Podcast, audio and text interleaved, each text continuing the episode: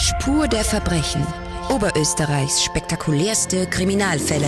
Mit Martina Schobesberger. 14. Juni 1984 in Regelham. Es ist ein frühsommerlicher Tag. Es ist warm, es riecht nach frisch gemähtem Gras. Als für einen Familienvater, als er die Tür zu seinem Haus öffnet, die Welt zusammenbricht. Der Gatte der Frau kommt nach Hause. Es ist etwa 16 Uhr und findet seine Frau im Vorraum liegend, äh, tot. Und es war ganz einfach eine schreckliche Sache. Denn irgendwo in dem Haus sollte auch noch die Tochter sein, ein drei Jahre altes Mädchen. Herzlich willkommen in der Live-Radio-Podcast Lounge in einem neuen Jahr. Wir sind wieder da. Ich bin Martina Schobesberger. Ich bin Reporterin in der Redaktion von Live Radio in Oberösterreich und jeden ersten Sonntag im Monat, da geht es in meinem Podcast Spur der Verbrechen um die spektakulärsten Kriminalfälle in Oberösterreich. In der letzten Folge ist es ja darum gegangen, wie man eigentlich Geschworene oder Geschworener werden kann, wie das Ganze abläuft. Und ich habe auch wieder Hörerinnenpost bekommen. Diane hat mir geschrieben an podcast.liveradio.at. Äh, sie hat dem Thema Geschworene schon entgegengefiebert, schreibt Diane, und hofft, dass sich vermeldet, der, die schon mal Geschworene, Geschworener war und von seinen ihren Erfahrungen berichtet, weil es eine sehr verantwortungsvolle Aufgabe ist und sie sich fragt, wie es einem später geht, ob man da manchmal Zweifel bekommt. Das fragt sich Diane. Dankeschön dafür, dass du mir geschrieben hast. Und ich freue mich sehr, dass sich tatsächlich jemand gemeldet hat bei mir, der schon mal Geschworener war. Joachim. Joachim und ich haben telefoniert. Joachim, danke dafür dass du dich gemeldet hast bei mir. Ähm, Du warst Geschworener bei einem Prozess in Oberösterreich, bei einem Gewaltverbrechen und eigentlich eine ziemlich wüde Geschichte.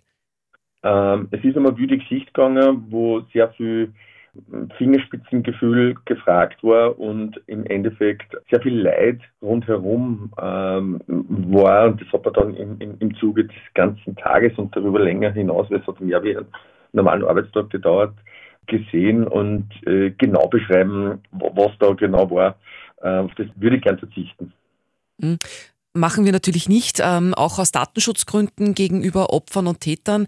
Ähm, was wir aber sagen dürfen, ist, es war ein Gewaltverbrechen und das Heikle äh, war, es war nicht von Anfang an klar, um welches Delikt geht es eigentlich. Also ist es Körperverletzung oder versuchte Tötung, versuchter Totschlag, was ja einen Riesenunterschied macht, wie lang jemand ins Gefängnis muss. Und das habt auch ihr Geschworene entscheiden müssen. Also wie, was war es überhaupt? Und Joachim, wie war das an dem Tag, wo du gewusst hast, heute ist der Prozess, Jetzt fahre ich zum Gericht.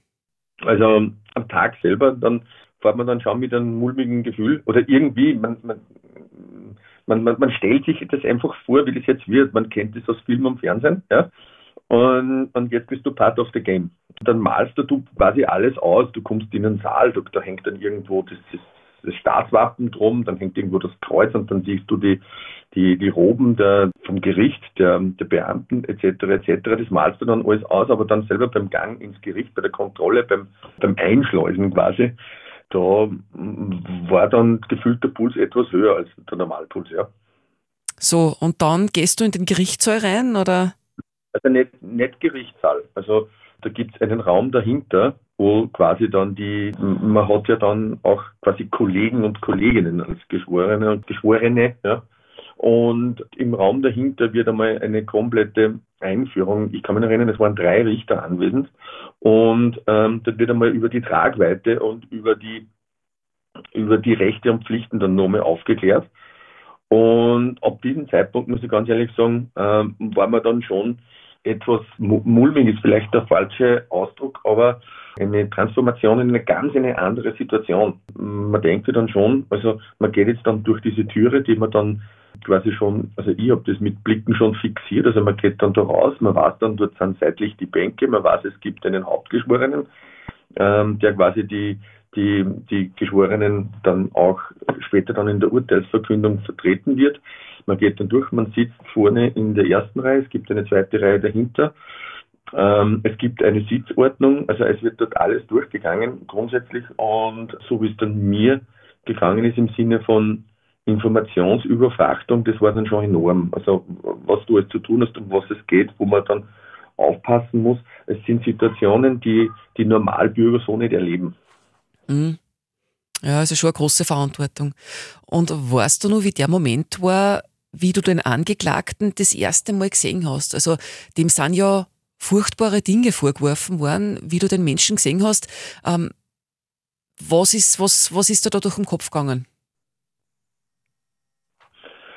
Warum macht ein Mensch so etwas? Also das Schlimme an den Fragen war für mich immer das, im Blickkontakt mit dem Angeklagten zu sein. War das unangenehm, der Blickkontakt? Ja. Das war, das war ähm, unangenehm und gleichzeitig, ich kann nur meine Situation dazu beurteilen, fast etwas mit Angst zu tun. Angst vor, immer wieder mit den Bildern, was ist tatsächlich passiert in dem besagten Zeitpunkt, warum der Angeklagte da vorne sitzt, beziehungsweise auch die Angst, etwas Falsches zu machen oder zu entscheiden. Mhm. Wie, ohne da jetzt zu sehr ins Detail zu gehen, aber wie einfach ist es dann, dass diese acht Geschworenen zu einem gemeinsamen Urteil kommen? Ist man sich da schnell einig oder wird da richtig diskutiert? Also ich kann da jetzt eins vorwegnehmen. Die Urteilsverkündung war irgendwann so um 21 Uhr, 21.30 Uhr, also sehr spät. Der Prozess hat um 9 Uhr begonnen. Also dann kann man sich irgendwie jetzt ausmalen und vorstellen, in welchen Diskussionen die acht Geschworenen hier quasi verstrickt wurden.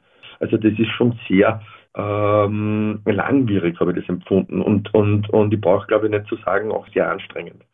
Also das war nicht so, dass, dass ihr euch gleich einig wart oder so, dass das irgendwie sagt, okay, das ist sonnenklar, man muss maximal nur über Details reden. Nein, nein, das war, das war weit weg von dem Detail. Also ich sage mal grundsätzlich, es ist dann schon ein Unterschied, ob man den Dialog führt über versuchte Tötung mit einem Strafausmaß von ich habe das nicht mehr so in Erinnerung, zwischen drei und fünf Jahren, oder ich führe den Dialog über ein Strafausmaß bis zu 15 Jahren. Das ist ein riesengroßer Unterschied. Und hier die Einigkeit äh, zu erzielen, äh, das hat schon Zeit gebraucht. Was ich da für einen Moment noch in Erinnerung habe, das ist, es hat sich hier wieder keiner als erster traut, hier wirklich zu sagen, nein, ich bin für A oder B, sondern man hat sich hier wieder hingetastet auf die Meinung des Strafausmaßes. Ja. Mhm. Und du hast ja vorher schon angedeutet, dass du mit dem Urteil, das dann rausgekommen ist, jetzt du persönlich, ohne jetzt zu sagen, was wirklich rausgekommen ist, äh, nicht glücklich warst. Nein, ähm, war ich nicht glücklich, aus dem einzigen Grund, aber das ist meine persönliche Einstellung. Und wie gesagt, es gibt hier acht Geschworene. Meine persönliche Meinung in dieser Situation war, dass das Ausmaß hier zu milde war. Mhm. Für diese Art des äh, Vorganges, was man den ganzen Tag äh, über gehört bzw. erlebt und auch auf Video wohl äh, gesehen hat. Mhm. Was habt ihr da gesehen auf Video wohl? Ähm, Fotos vom Tategang, Fotos von, vom Ausgang des Streits, der Situation, auch ähm, akustische Einspielungen von Zeugen und ich möchte da unterm Strich einfach sagen, dass das im Zusammenspiel dann schon sehr emotional gewirkt hat. Mhm. Boah, also da sieht man schon wirklich dann wüde Aufnahmen, oder? Oder, oder hört arge Aussagen? Ähm, wie gesagt, im Zusammenspiel sehr emotional, genau. Mhm. Und du hättest einfach jetzt ganz plakativ gesagt, diesen Menschen gerne länger weggesperrt, als es dann tatsächlich passiert ist. Genau. Und wie ich das dann nächsten Tag dann in den Medien zur Kenntnis nehmen durfte, war ich mit meiner Entscheidung nicht alleine. Also das Urteil ist kritisiert worden in den Medien. So wie ich es dann ähm, gehört, gelesen äh, habe, ja. Mhm. Du, und wie würde es dir gehen, wenn du den Verurteilten da irgendwann, wenn er denn irgendwann einmal vielleicht wieder aus dem Gefängnis herauskommt oder vielleicht auch schon heraus ist, da gehen wir jetzt nicht drauf ein, auf der Straße triffst? Wie glaubst du, wird es da gehen? Ich würde ihn nicht mehr erkennen. Okay. Also hat sich nicht so hineingebrannt, dieses Gesicht. Dieses Gesicht sehr wohl, aber ich glaube auch, dass man, dass man über die Zeit sich auch verändert und ähm, in, in, in, irgendwo treffen und irgendwo sehen. Das sind zumeist Momentaufnahmen, würde ich ihn nicht erkennen. Mhm. Okay. Herr Joachim, vielen Dank, dass du uns diese Geschichte erzählt hast. War super spannend. Gerne. Wenn ihr auch einmal gern hier mit eurer Stimme im Podcast dabei sein wollt, dann hinterlasst mir eine Sprachnachricht. Das geht ganz wunderbar in der Live-Radio-App oder ihr schreibt mir auch ein Mail am podcast.liveradio.at. Dann können wir uns ja zusammenrufen und ich kann euch hier einbauen. Ich finde nämlich eure Ideen sehr, sehr gut. Es schreiben mir ja auch immer noch sehr viele Hörerinnen und Hörer zum Tibor Fokus Spezial, was ich total verstehe, weil mich beschäftigt das Thema auch immer noch sehr. Die Anita hat mir zum Beispiel geschrieben, äh, sie hat sich vorher nicht drüber getraut, den Podcast zu hören, weil sie so gar kein Krimi-Fan ist und sich das sehr gruselig vorgestellt hat. Die Serie Der Fall Tibor Foku hat sie dann aber so neugierig gemacht, dass sie mit Podcast hören begonnen hat und seither kann sie nicht aufhören, schreibt die Anita. Patricia hat mir auch geschrieben, geschrieben. Sie schreibt, der Falltieber Foko hat sie echt gepackt. Sie selber ist erst 22, bald 23 Jahre alt und hat von diesem Fall damals natürlich nichts mitbekommen. Ähm, die Folge mit Judy Truth hat sie aber am meisten interessiert, also die Fluchthelferin, für alle, die es noch nicht gehört haben, da Judy zu dieser Zeit ungefähr in ihrem Alter war, also in Patrizias Alter. Und die Patricia hat sich gedacht, hätte sie dasselbe getan, würde auch sie helfen. Äh, so Fragen haben sie ziemlich beschäftigt, schreibt sie. Und sie muss auch ehrlich sagen, wenn sie die Fotos so anschaut, anschaut, vom Tibor Foko schaut er schon ziemlich fesch aus. Also sie denkt schon, dass er vielen Frauen den Kopf verdreht hat, der Tibor Foko, schreibt die Patricia. Der Reinhold sagt, auch ihn bewegt der Fall heute noch sehr, weil er seinerzeit beim Prozess zweimal als Zuschauer dabei war. Also auch sehr, sehr spannend. Und er fragt sich, was die freigesprochene Mitangeklagte letztlich bewegt hat, die damalige Aussage zu ändern. Ja, das ist die große Frage, weil sie selber hatte nichts davon. Maximal, ähm, dass ihr wiederum ein Prozess droht, wenn sie wieder nach Österreich kommt. Also spannende Frage, der Reinhold gemeldet. Die Julia hat sich gemeldet und meint, sie war jetzt voll im Umzugsstress und hat eine Weile nicht hören können. Jetzt beim Einräumen der Kästen holt sie auf und kann sich dafür ganz viele Folgen Tipo Foco auf einmal anhören. Die Julia beim Siedeln. Äh, die Elisabeth sagt, sie hört den Podcast immer, wenn sie Nachtdienst hat. Allerdings äh, nur einmal pro Monat ist ihr zu wenig. Liebe Elisabeth, ich würde auch gerne mehr machen. Ähm, kann an, dieses, an dieser Stelle spoilern. Ich habe vor, im Jänner eine zusätzliche Folge einzustreuen, aber dazu später mehr. Und der Rudi, ähm, der hätte auch gern noch mehr, der regte mich an, ich sollte doch einen YouTube-Kanal machen, da wären noch besser die Emotionen der Ermittler im Video zu sehen weil ja viele Ermittler äh, da wirklich sehr emotional gepackt sind. Auch in dem Fall, ähm, den wir dann heute drinnen sind, ist er jedenfalls eine coole Anregung. Danke, Rudi, ich denke darüber nach. Und er wünscht sich auch einen Fall, einen ungeklärten Fall, der kommt natürlich auf die Liste, die immer länger wird, wo ich aber verspreche, äh, mich zu bemühen, sie abzuarbeiten, weil äh, spektakuläre und spannende Kriminalfälle in Oberösterreich, auch wenn unser Bundesland gar nicht so groß ist, gibt es wirklich überraschend viele. Und damit zu unserem heutigen Fall. Und diesmal bin ich wieder rausgefahren mit dem gelben Mikro und freue mich sehr, dass wir wieder im Gendarmerie-Museum in Scharnstein zu Gast sein dürfen bei Manfred Schmidbauer, dem letzten Landesgendarmerie-Kommandant in Oberösterreich. Guten Tag. Ja, grüß Gott und ich freue mich, dass Sie wieder bei uns sind und wiederum, glaube ich, für äh, einen spannenden Fall bringen werden. Mhm. Das Gendarmerie-Museum hier in Scharnstein, das hat ja saisonbedingt eigentlich schon geschlossen, also es hat schon geschlossen, sperrt erst im Mai wieder auf. Ähm, hier in den historischen Räumen, da waren wir ja schon ein paar Mal zu Gast, im Schloss Scharnstein sind äh, ein gutes Dutzend besonders bewegende Fälle in der oberösterreichischen Kriminalgeschichte dargestellt, in äh, Schauräumen, Vitrinen, es sind da Original-Tatwaffen ausgestellt, Tatwerkzeuge, Fotos von Tatorten und so weiter sind zu sehen. Also eigentlich irgendwo interessant, aber auch bedrückend. Und bedrückend ist auch unser heutiger Fall. Herr Schmidbauer, vor welcher Vitrine stehen wir hier? Wir sind jetzt vor der Vitrine, äh, die den Doppelmord in Redlham eigentlich in Bild und in Exponaten zeigt. Äh, dieser Doppelmord hat eigentlich also auch uns Kriminalisten eigentlich wirklich also schwer belastet. Immer dann, wenn auch äh, Frauen und Kinder eigentlich Opfer sind. Und äh, in diesem Fall war das so. Es war am 14. Juni 1984, ein frühsommerlicher Tag, es war warm, aber in Redelham im Bezirk Vöcklerbruck ist etwas fürchterliches passiert. Es war der 14. Juni 1984, der Gatte der Frau kommt nach Hause, es ist etwa äh, 16 Uhr und findet eigentlich seine Frau im Vorraum äh, liegend, äh, äh, tot, in der Situation, wo man sicherlich annimmt, ein Sexualdelikt. Dann ist ein. Also das Gewand war verrutscht? Das, das Gewand war verrutscht, ja. Also es war auf alle Fälle auf den ersten Blick erkennbar, es ist ein Sexualdelikt. Es ist nachher dann ein Beil eigentlich daneben gewesen, ein, ein, äh, ein Messer und äh, es war ganz einfach eine, eine schreckliche Sache. Also ganz eine fürchterliche Situation, ähm, ein Albtraum für den Mann, der da seine ermordete Frau findet, aber da müsste ja irgendwo noch die Tochter sein, ein drei Jahre altes Mädchen.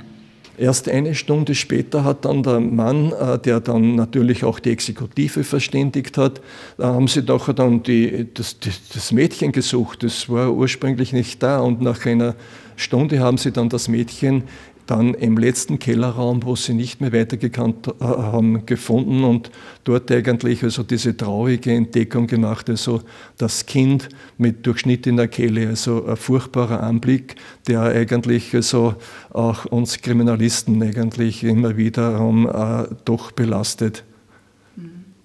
Äh, es ist dann natürlich die Suche nach dem Täter losgegangen. Was ist da ja. passiert? Es ist natürlich dann, äh, wie es so üblich ist, äh, jede Ermittlung beginnt ja am Tatort und äh, es ist am Tatort natürlich die Tatortgruppe sofort eingesetzt worden. Das ist die, landläufig die Spurensicherung und das ist die eine Sache. Die andere Sache ist, dass wir rundherum eigentlich schauen, ob es Zeugen gibt, die irgendjemanden gesehen haben, aber es war so, dass man eigentlich, ja, es war jetzt irgendein Mann ist da weggerannt, dunkel gekleidet, aber es hat eigentlich nicht irgendwo einen richtigen Ansatzpunkt für eine Fahndung gegeben. Es sind routinemäßig natürlich jetzt Sexualtäter der, aus der Umgebung überprüft worden. Es sind äh, äh, Einbrecher überprüft worden. Es sind, es sind äh, Suchgiftkonsumenten überprüft worden. Insgesamt haben wir über 400 Leute überprüft. Ja, und die Spuren am Tatort sind eben gesichert worden. Es sind ja am Tatort einige eigenartige Dinge gefunden worden. In der Waschküche im Keller eben, wo auch das ermordete Kind aufgefunden worden ist, da war auch eine Dusche und in dieser Dusche haben die Ermittler damals eine angefangene Keksrolle gefunden und eine Flasche Mineralwasser. Äh, beides offenbar hat gestammt aus dem Vorratsraum der Familie. Jetzt war da so die Vermutung, habe ich dann nachgelesen, dass sich der Mörder möglicherweise in der Dusche hinter dem Duschvorhang versteckt haben könnte und ja, quasi auf ein Opfer gewartet haben könnte, dabei ja noch genascht hat, Kekse, ja, dann wird man durstig, Wasser getrunken so arg ist von den Vorräten seiner Opfer. Das Ganze wurde aber nie restlos geklärt. Dann äh, außerdem draußen im Freien, im Gebüsch, nicht weit vom Tatort weg, ist eine Flasche Wein gefunden worden, mit nur ein bisschen Wein drinnen und ein Sackerl mit gefrorenen Brombeeren, noch nicht ganz aufgetaut, also nur ein bisschen gefroren. Und diese beiden Sachen sind anscheinend kurz vor dem Doppelmord aus dem Rohbau des Nachbarhauses gestohlen worden. Also doch einiges an Spuren, aber kein Tatverdächtiger. Und Herr Schmidbauer, Sie haben gesagt, es sind 400 Leute überprüft worden, aber der Durchbruch oder der oder die Tatverdächtige, Tatverdächtiger war nicht dabei. Es ist ganz einfach seinerzeit also so gewesen, dass die Kriminalisten eigentlich schon richtig mutlos geworden sind. Wenn man sich vorstellt, jeden Tag und jeden Tag, äh, bei uns gibt es so eine Faustregel, wenn man einen Mord nicht innerhalb einer Woche löst, dann wird es verdammt verdammt schwierig. Und in diesem Fall war das so. Hm, also kein Durchbruch, kein Erfolg. Und ähm, ja, die Geschichte selber natürlich extrem emotional, also mit dem, mit dem toten Kind speziell. Ja, es war dann sogar so, dass ich einmal das Ermittlungsteam auswechseln musste, da wiederum neues Blut in die Ermittlungen kommt. Es war ganz einfach eine traurige Sache. Es ist nichts weitergegangen. Ja, und erst äh, zwei Monate nach dem Mord ist dann plötzlich Bewegung in die Sache reingekommen? Es war dann eigentlich so erst Anfang August. Ich muss aber zusätzlich sagen, es ist nicht ja nur, es sind nicht nur die Tötungshandlungen eigentlich verübt worden, sondern der Täter hat auch ähm, bestimmte Gegenstände mitgenommen. Äh, Silbermünzen, wie man so, so äh, Silbermünzen eigentlich relativ häufig in dieser Zeit gesammelt hat, dann ein Ring mit einem blauen Stein und die Uhr vom Ehemann. Diese Uhr ist auch äh, weg gewesen. Und Anfang August haben wir dann einen, das ist natürlich auch in der Presse verlautbart worden und die, die Leute haben gewiss, gewusst, dass wir nach solchen Gegenständen natürlich suchen. Anfang August hat uns dann eine Wirtin aus Talheim angerufen und hat gesagt, bei mir sind Kartenspieler, da zahlt einer mit so, mit so, äh, äh, mit so einem Silbergeld. Und äh, das ist ganz interessant gewesen für uns. Wir haben uns nachher dann diese Leute angeschaut. Und jener Mann, der mit dem Silbergeld bezahlt hat, war kein Unbekannter. Dieser Mann, der hat ja schon eine ganz schlimme Tat verübt. Das war im Jahre 57 hat er in Tirol ein Haus angezündet. Er hat einer Frau das Auge ausgeschlagen und er hat ein 14-jähriges Mädchen mit dem Stiel einer Heugabel ganz spezialisch gepfählt und so äh, umgebracht. Er ist zu lebenslänglicher Haft verurteilt worden vom Landesgericht in Innsbruck, ist dann 1980 wieder freigekommen und äh, ist jetzt eigentlich bei uns jetzt in diese Überprüfung hineingeraten. Ja, also ein bereits wegen Mordes verurteilter Mann. Vorher ist er schon wegen zweifachen Mordversuchs gesessen. Aber das hat er alles abgebüßt, ist wieder frei und ähm, taucht dann wieder in einer Mordermittlung auf, weil er eben mit Münzen in einem Wirtshaus zahlt, mit Silbermünzen, die von einem Tatort gestohlen worden sind, aus dem Haus der Familie in Redelham, wo Mutter und Tochter getötet worden sind. Also die Münzen, diese Silbermünzen waren dann die heiße Spur. Wir, es ist uns dann gelungen, wir haben dann eigentlich alle diese Gegenstände, die gestohlen worden sind, wieder zustande bringen können. Das Geld ist eigentlich ja ein Indiz, aber kein Beweismittel. So Silbermünzen hat bald jemand gehabt seinerzeit. Der Ring ist natürlich schon etwas ein besseres äh, Beweisstück, aber was ihm wirklich eigentlich also, äh, mehr oder weniger äh, zur Last gelegt werden und können als Beweismittel war die Uhr. Die Uhr hat nämlich einen Reparatursvermerk gehabt von einem, von einem Uhrmacher in, in Schwanenstadt und das war jetzt das, der Beweis, also ist der Mörder von Redelham.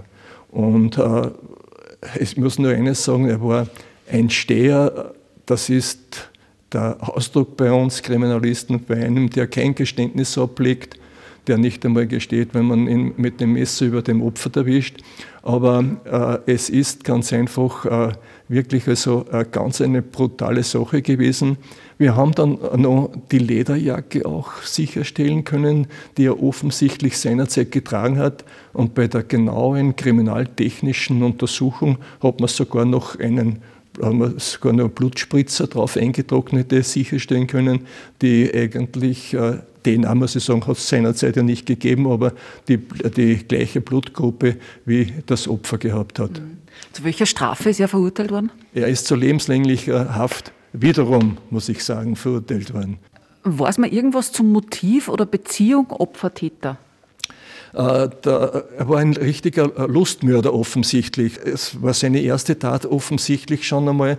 Wie, was, was, was soll sonst für ein, für ein Motiv vorliegen? Also, äh, wir haben dann auch mit natürlich also mit Psychologen und, äh, und äh, gerätselt, nicht so, aber er ist ein, ein typischer äh, Lustmörder, das muss man sagen. Also, und äh, äh, jeder, der selbst Kinder hat oder der solche Sachen gesehen hat, also, äh, der vergisst solche Anblicke nicht oder er braucht einigermaßen lang, dass man das eigentlich verkraftet. Und das Opfer ist zufällig ausgewählt worden, oder gibt's das, war, das, das Opfer war zufällig. Also der ist ganz einfach, also äh, ein, das ist äh, äh, doch einigermaßen abgelegen, das Haus, und er hat sich ganz einfach, also da in das Haus wahrscheinlich wollte er einbrechen und hat zufälligerweise die Frau dort dann getroffen. Aber er hat ja, er hat ja kein Geständnis abgelegt. Also ist, äh, er war beinhart, nicht? Also, und. Wie geht es ihm da als Ermittelnden oder als Leiter der Ermittlungen, wenn also ein überführter Täter es einfach trotzdem nicht zugibt? Ja, es ist natürlich also äh, eigentlich also äh, ein Geständnis zu erlangen ist natürlich also für einen Kriminalisten eigentlich das Höchste, das muss man wirklich sagen. Ein Geständnis, was nachher dann mit Sachbeweisen untermauert werden kann weil äh, Geständnisse können ja äh, widerrufen werden. Das geht aber sehr schlecht, wenn man mit Sachbeweisen eigentlich dieses Geständnis untermauern kann.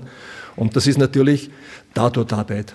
Und äh, ich sage immer und auch meinen Kollegen immer wieder, der Tatort ist die Fundgrube des Kriminalisten. Was da versäumt wird, ist unwiederbringlich.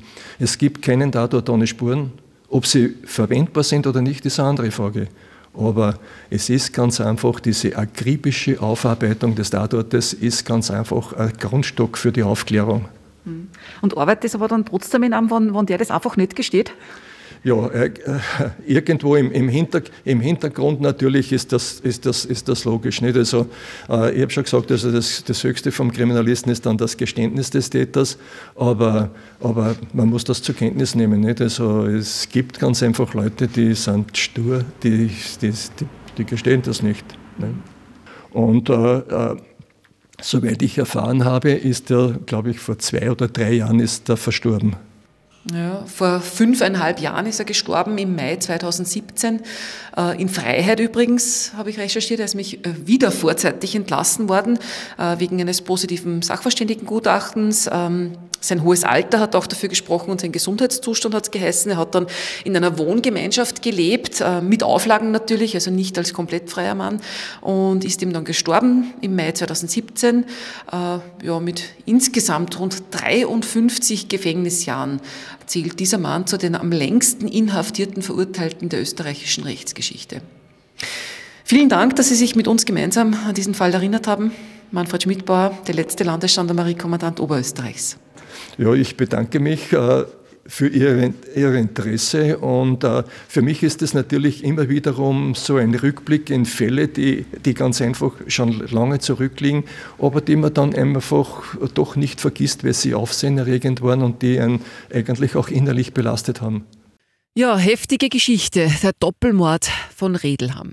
Da wird ein Mann wegen zweifachen Mordversuchs eingesperrt, kommt frei, dann mordet er wieder, tötet ein Mädchen, wird eingesperrt, wieder vorzeitig entlassen und wird wieder rückfällig. Insgesamt drei Morde und zwei Mordversuche. Wie kann das passieren? Wie entscheidet sich das, ob ein Straftäter aus dem Gefängnis freikommt wenn man sagt, ja, der ist nicht mehr gefährlich, den kann man gehen lassen, oder sagt man, den, hm, den lassen wir lieber hinter Gittern. Darüber spreche ich hoffentlich sehr, sehr bald schon mit einer Expertin, die genau solche Gutachten macht. Psychiaterin Dr. Adelheid Kastner, eine Koryphäe auf ihrem Gebiet, hat unter anderem Josef Fritzl untersucht. Ich wollte sie eigentlich, ähm, sage ich euch jetzt, erzähle ich euch jetzt als Blick hinter die Kulissen auch in dieser Folge schon dabei haben. Es ist aber vor den Feiertagen nicht mehr ausgegangen. Wir kennen das alle, das ist irgendwie da noch ein bisschen traurig so vor Weihnachten und äh, war einfach nicht mehr drinnen.